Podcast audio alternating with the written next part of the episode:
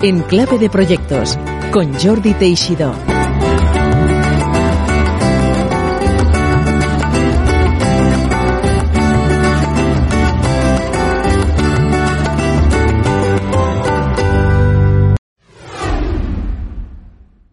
Hola, bienvenidas y bienvenidos una semana más aquí a Enclave de Proyectos. Hoy nos visita Mika de Bart, speaker motivacional, conferenciante, coach, formador de empresas.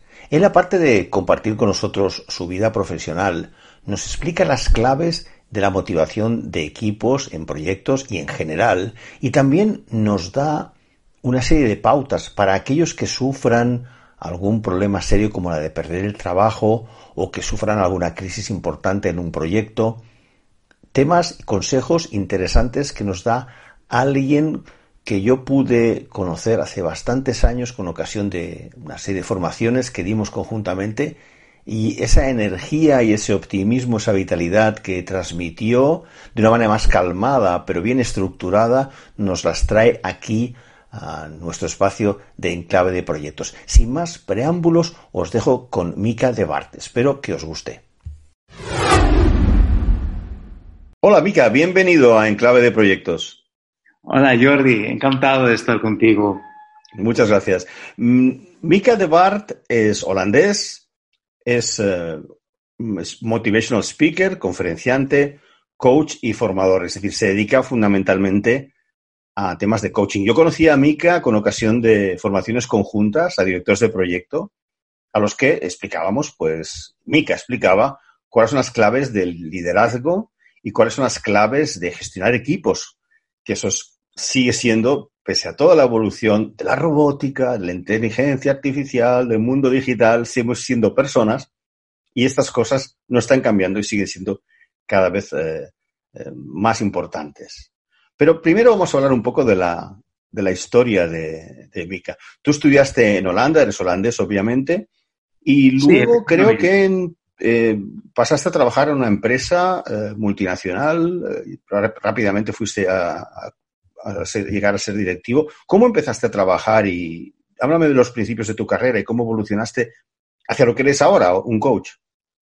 Um, pues trabajé durante um, dos, tres años como director um, en una empresa de selección y como director general y de la empresa madre de, de nuestra empresa había comprado unas ETTs en España y me mandaron al final uh, o opté um, para ayudar a, a, estas empresas, ayudarlas um, a implementar nuevos métodos de trabajo uh, con el fin de ser uh, de, de, sacar más beneficio de, de las empresas.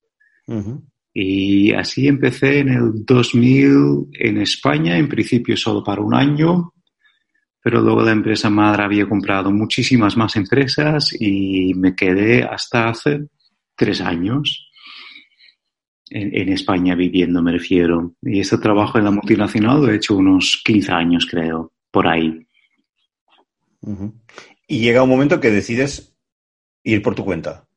Sí, porque como la empresa madre siguió comprando más empresas, aunque yo estaba muy a gusto, cada vez más me, sentía como un número uh, en la gran multinacional y cada vez me encontraba menos cómodo de formar parte de una gran empresa, veía a la gente que llevaba 10 años más que yo y que ya estaban marcados mucho por política, por miedo, eh, miedo a perder su trabajo, miedo a dar su opinión.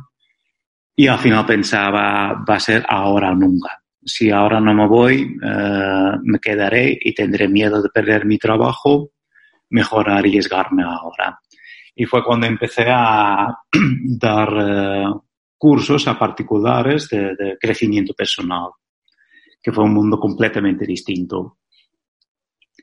Y así empecé con mi primer curso era de tres personas y por boca a boca, poco a poco, paulatinamente iba creciendo en librerías, en centros de yoga, cursos a tres personas, a cinco personas, a seis, a dos, a uno, a diez, hasta que empecé a dar cursos a 100 personas por curso y estos participantes me invitaron a impartir algún curso en sus empresas y así empecé otra vez con, con, con el mundo empresarial y es donde me he quedado al final. O sea que tú inicialmente eras más de coach personal o individual y, y, a partir de ahí fuiste evolucionando a coach empresarial, digamos, ¿no? Sí, yo durante, durante toda esta temporada, los últimos 10 años en multinacional, trabajé como formador eh, con cursos y coaching ejecutivo, hasta que estaba tan harto de, de hablar de KPIs, de, presión de implementar nuevos sistemas que luego no funcionan y volver eh, al año que viene y que la gente no quiere y sigues con la misma historia pero lo disfraces de otra, de otra manera, pero al final alguna vez tiene resultado y muchas veces no. Y hay rotación en la plantilla y vuelves a explicar lo mismo y hay más presión desde Holanda o Bélgica. Estaba harto de este mundo y quería hacer algo muy distinto, es de cómo ser más feliz. Quizás porque en esta época yo también estaba buscando cómo ser más feliz, como casi todos empezamos con cursos de coaching. y esto me interesó mucho y empecé en un, en un mundo para mí radicalmente distinto, que era intentar dar charlas y cursos a personas que no tenían nada que ver con, con KPIs, con objetivos tangibles y me sentía al principio nada capaz de, de dar respuestas um, a gente que padece una enfermedad, que ha perdido un hijo, que tiene a alguien que está, es drogadicta, que ha perdido trabajo y pensaba quién soy yo para, para darles algún consejo. um, y poco a poco empecé a tener más confianza en ello, empecé a mejorar. Um, y durante unos 6, 7 años por ahí um, solo me dedicaba a hacer cursos um, y coaching uh, particular, a particulares. Uh -huh. ¿Llevas 16 años? Empresas. Ok. ¿Y llevas 16 años? Eh, uh, comentas que has formado a más de 20.000 personas. Eh, países desde España, Chequia, Bélgica, Holanda, Tailandia, México, entre otros muchos. Yo te he visto en acción en una sala en varias ocasiones y sobre todo lo que traes eh, es muchísima energía. Eh, creo que causas en los asistentes un, bueno, pero esto no es un curso, esto es otra cosa, ¿no? Es un impacto de, este, de esta índole, ¿no? Esta, todos estos años, ya es una experiencia larga, ¿Tienes una idea o puedes decir cómo opinas que ha evolucionado el mundo de la empresa? ¿A mejor, a peor, a distinto? ¿Sigue habiendo ese miedo que tú comentas? Has hablado ¿no? de la empresa donde estabas, que la gente tenía miedo a dar su opinión. En general, ¿cómo ves la cultura de las empresas evolucionando estos últimos años, todos tan digitales y tan revolucionados? Yo creo que más o menos sigue lo mismo. Uh, creo que sobre todo en España sigue bastante el concepto de que el jefe es el que manda. Prepárate bien, no cometas errores porque el jefe te puede luego decir que lo has hecho mal. O sea, creo que está cambiando, pero en pocas empresas. Creo que en la gran mayoría la gente sigue teniendo mucho, mucho miedo o sigue trabajando mientras que no tiene tantas ganas. O sea, quizás ahí, a contrario de lo que tendría que ser un motivational speaker, eh, no soy tan optimista. Vaya, hombre. bueno, pero, pero, eres sincero, has hablado de España, has estado muchos años aquí y ahora estás en Holanda. Y claro, sí. como eres holandés, alguien dirá, bueno, mira, es que claro, Mika eh, considera que los holandeses, bla, bla, bla. Pero tú ves diferencias, sé sincero. Dices que sobre todo España. ¿Ves otros países que quizás estás en, en un mejor camino? Mm, si lo comparo con Holanda, que para mí es lo más fácil de compararlo, um, sí. Um, en Holanda hay una cultura que la gente está está más acostumbrada a, a pedir opinión de sus colaboradores um, y de hacerles participar en decisiones, que tampoco siempre es mejor, pero la cultura es distinta. También hay un índice de paro que es muy bajo, creo que ahora está en un 2%, Entonces, el poder de trabajador, eh, en el sentido que si no me gusta, fácilmente tengo otro trabajo, también influye bastante.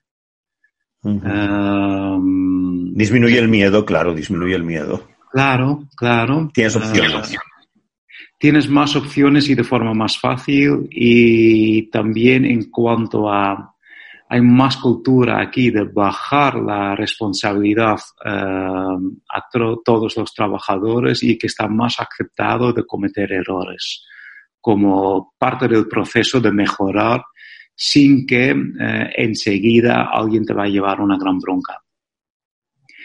Quizás lo estoy idealizando un poco, pero estos serían como algunos cambios que veo. Aquí en clave de proyectos hablamos sobre todo de proyectos también y aspectos que son comunes a lo que es y no proyecto. Uno de los activos que tú tienes es lo que llamas eh, explicar o enseñar o ayudar a la gente a encontrar las fórmulas necesarias para motivar equipos. En un entorno como ese, sea España o Holanda, resúmenos, por favor, en un proyecto dado, ¿qué es lo que un director o directora de proyectos debe hacer para eh, arrancar esa motivación? ¿Cómo lo harías tú, si se puede hablar así en genérico? Ok. Um, suponiendo que tengo un equipo más o menos motivado, sería la base. Um, en, cursos hablo de dos cosas distintas, aunque luego la base es interesante. Uno es motivar para, para que la gente haga una tarea, lleva un proyecto a cabo. Y otro es, uh, que es un, tema más profundo, um, cómo encontrar la automotivación en, la gente o cómo llegar a inspirar a gente, que es un nivel un, pelín más profundo, pero los dos son, son interesantes. En cuanto a cuando hablo de motivar, um, más que yo decir la teoría, suelo preguntar a los grupos qué es lo que te motiva. Um, y que todo el mundo me habla y, y me indica, y yo voy apuntando y luego uh, respuestas que más se, se, parecen los voy juntando. Y ahí, uh, básicamente, uh, esto es el resumen de uno, varios miles de, de, personas que la pregunta qué es lo que motiva en, en el entorno laboral, hay tres temas. Uno es um, tener éxito, eh, es decir, conseguir objetivos, llevar el proyecto a cabo, hacer tu trabajo bien, poder hacerlo bien. Esto es uno, tener éxito. El segundo, em, que hay buen rollo, que hay buen ambiente, que la gente se lleva bien, que no hay un ambiente tóxico. Em, y el número tres es, ese reconocimiento o más bien dicho, porque esto sale más bien al revés, si pregunto qué es lo que te desmotiva, es la falta de reconocimiento un factor que casi siempre aparece. Es decir, recibir suficiente reconocimiento por el trabajo que has hecho.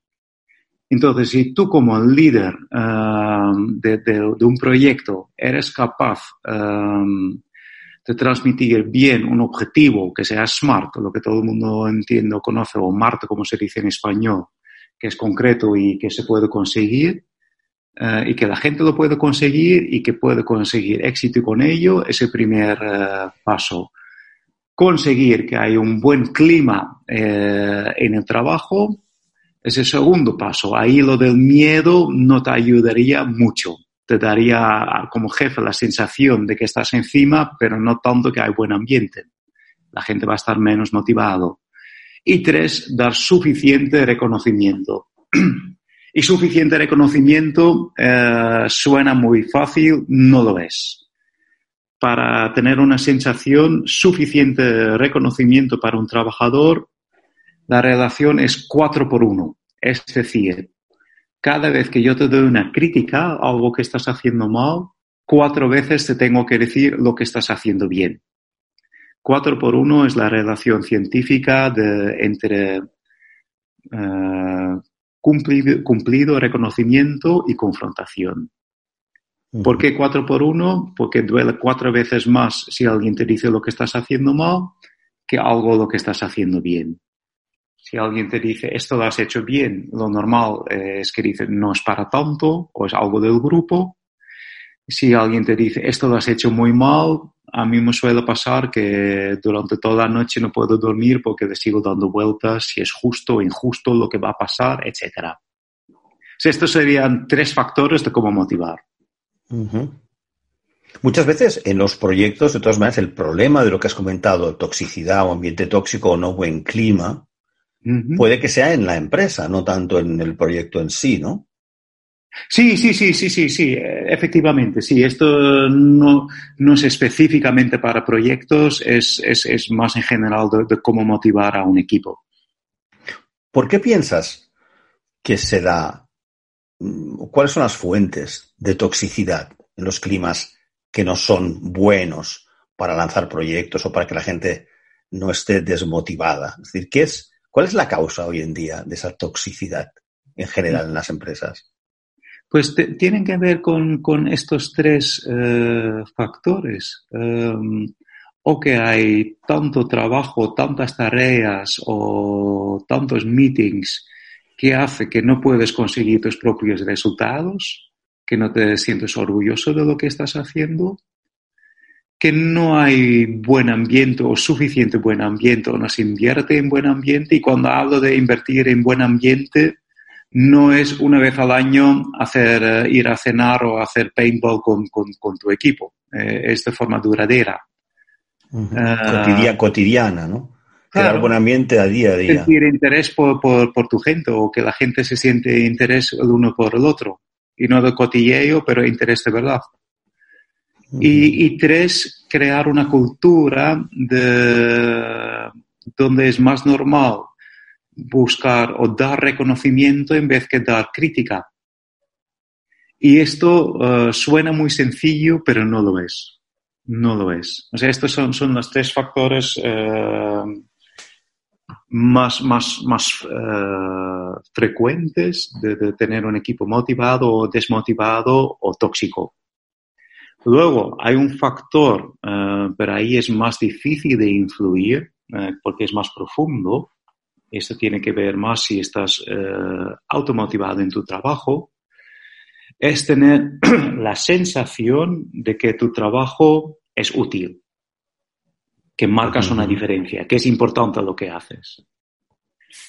Ah, esto es algo que a mí personalmente me pasó, que lo que antes hablaba un poco sarcástico, sarcásticamente de por qué he dejado mi trabajo, eh, era porque estaba todo el rato haciendo lo mismo y no ver eh, ningún resultado. Ya no me veía útil en lo que estaba haciendo, me veía como un número, mm. no como una persona válida. Y una vez que pasa esto, es muy difícil eh, volver a sentirte valorado, sentirte motivado. Mientras que si hablas, por ejemplo, con, bueno, sobre todo ahora, una enfermera eh, ella, aunque haya mal rollo, aunque haya mucha presión, se siente muy valorada porque está eh, ayudando a muchísima gente. Claro, claro. Eh, y esto en cada trabajo puedes encontrarlo, pero es algo muy poco común como manager o como empresa pensar en cuál es la utilidad de mi trabajo. Y la hay en cada trabajo. Y esto es algo tan profundo que mm, hago un pequeño lapsus eh, que fuera del ámbito laboral. Se ha hecho un estudio a los eh, centenares, gente que tiene, vive más de 100 años, y ver qué es lo que les une, qué es el factor que tienen en común. Y un factor muy importante es que la gente que aún se siente útil sigue con vida, que aún tienen una razón para vivir, siguen con vida. Que puede ser cuidar a los nietos, cuidar un jardín, eh, hacer tu juego, lo que sea, pero que encuentran alguna importancia de, aguantar, de seguir viviendo, eh, es, el factor que les, junta a, aguantar, a sobrevivir. O sea, esto va mucho más allá que solo trabajo. Está claro.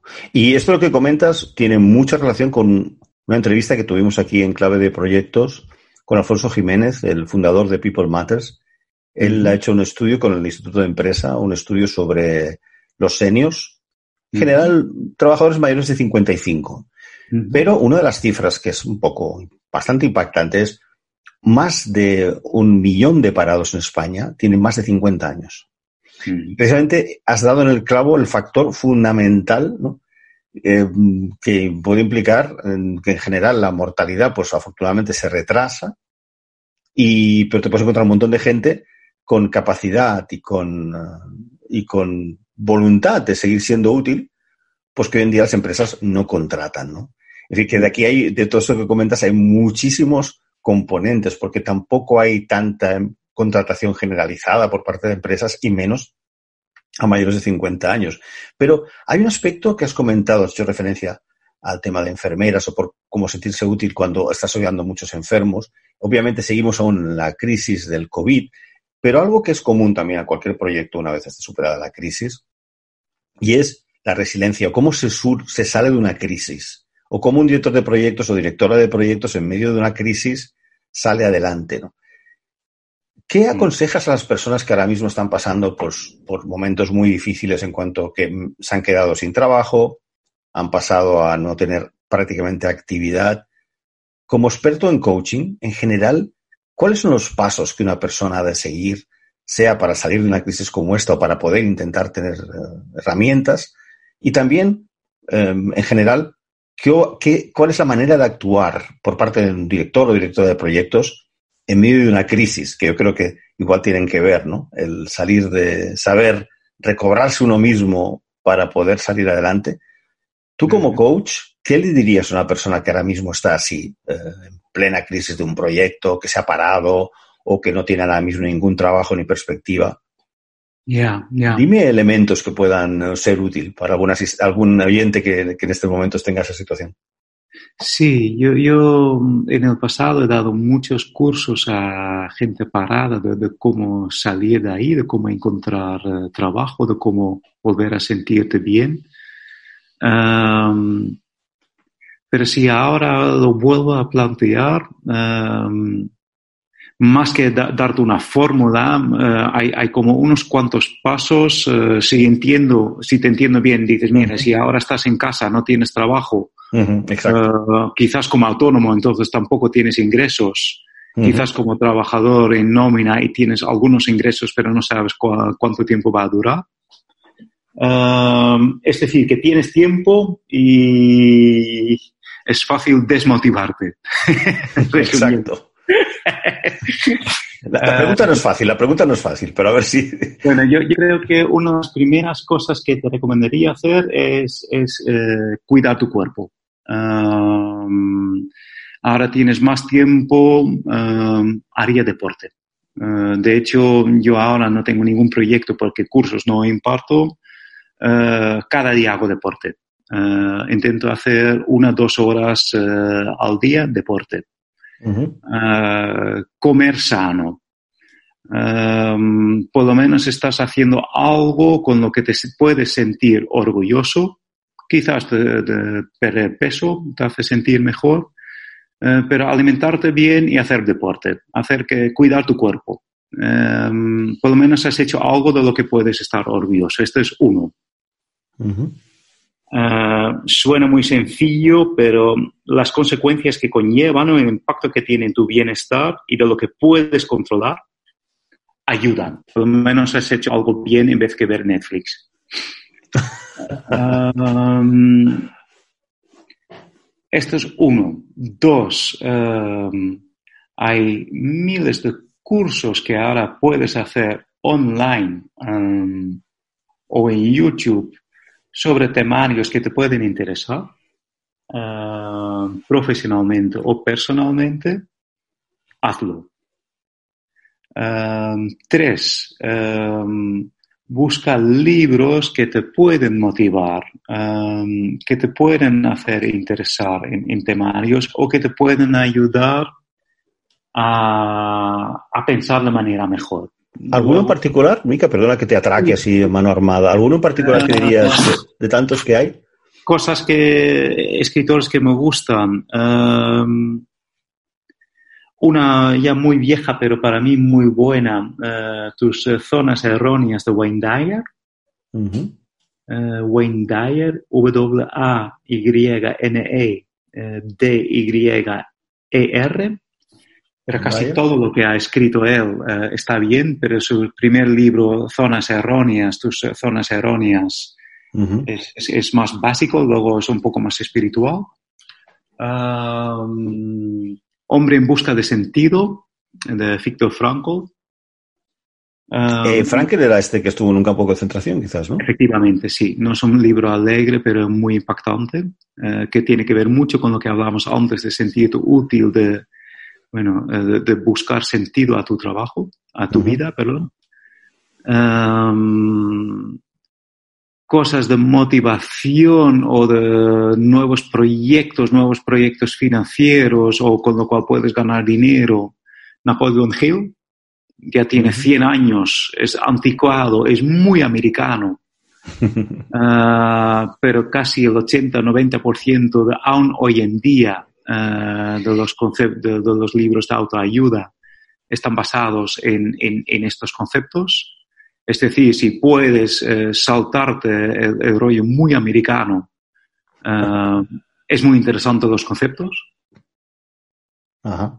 Um, Hay rollos americanos, de todas maneras, que son buenos, ¿no? Por ejemplo, algo que has comentado tú, eh, allí en, en Estados Unidos, por ejemplo, lo de equivocarse en general, ¿eh? tampoco es utópico, pero en general el error no está tan penalizado, ¿no? Se está más, eh, la gente entiende que hay que analizar Sí. por qué te has equivocado.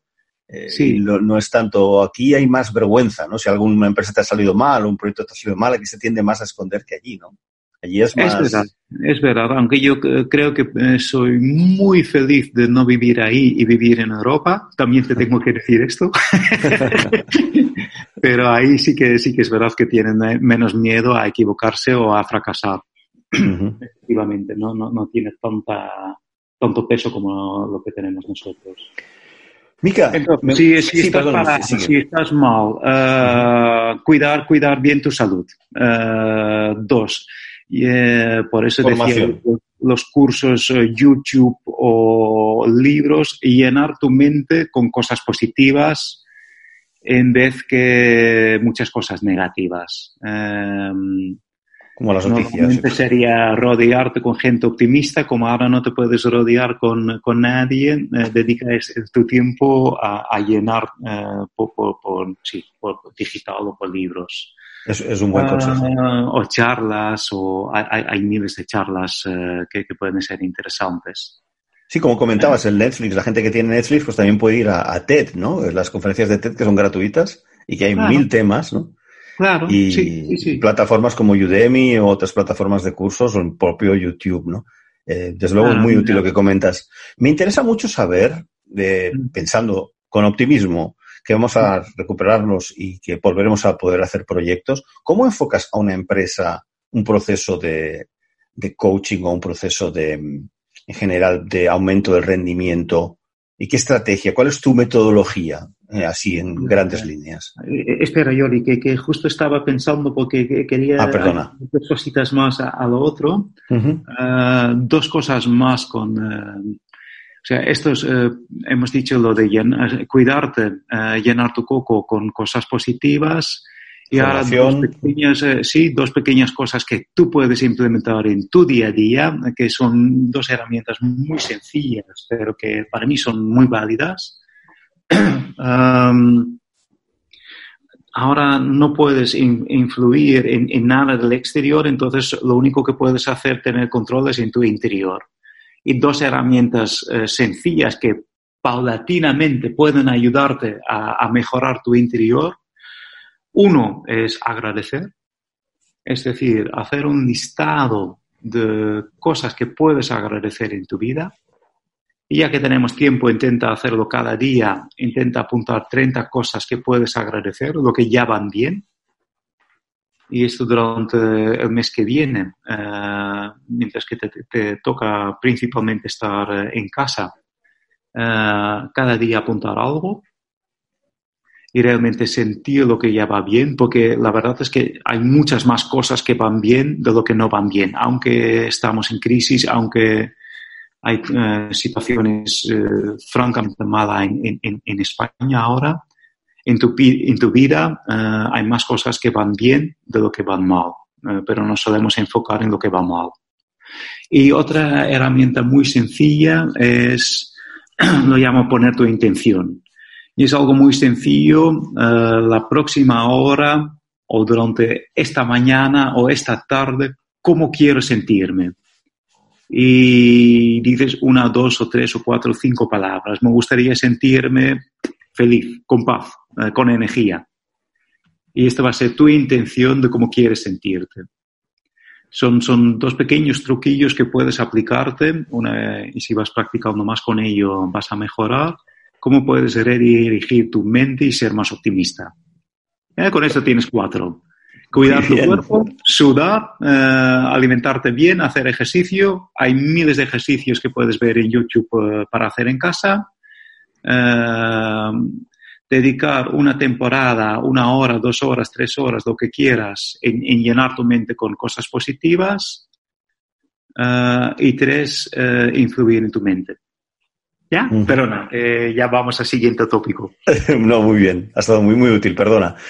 Te comentaba, ya volviendo al ámbito empresarial y ahora recuperando, cuando se recupere la actividad normalmente, ¿cuál es tu metodología para abordar en las empresas en la mejora del rendimiento de equipos y en general, pues, el cumplir, el cumplir sus estrategias y sus objetivos de proyecto. ¿Cuál es tu, metodología para abordar uh, este trabajo que haces para empresas? pues principalmente vuelvo con lo que eh, qué es lo que motiva para conseguir objetivos, eh, ayudar a fijar bien los objetivos, ayudar a que haya mejor ambiente, eh, ayudar a, tener, a dar herramientas de crear una cultura de, reconocimiento. Y luego es, eh, sobre todo, hablar con la gente. Eh, hablar en el sentido, por ejemplo, con, con, con lo de un proyecto, sobre todo cuando trabajas en proyectos para otras empresas o con otros equipos, algo que frustra mucho es que al principio va todo muy bien, todo el mundo es entusiasta para empezar, eh, pero luego la gente que tiene que participar en los proyectos tienen otras tareas, otras responsabilidades y ya no consigues tu deadline. Eh, y esto consigue, muchas veces crea um, frustración en mí como consultor en este caso, o, consultor de proyecto, y esto influye en cómo me voy a comunicar con, con, con los demás compañeros. Eh, algo para evitar esta frustración es que muchas de estas eh, deadlines o tiene que ver con cómo yo quiero que salga mi proyección de cómo me gustaría que fuera el proyecto. Y quizás eh, dejar los plazos que yo me he marcado o que yo he prometido y para observar más lo que es la realidad y lo que se puede conseguir puede ser un primer gran paso para volver a la motivación. ¿Me estoy explicando o no? Sí, sí, desde luego.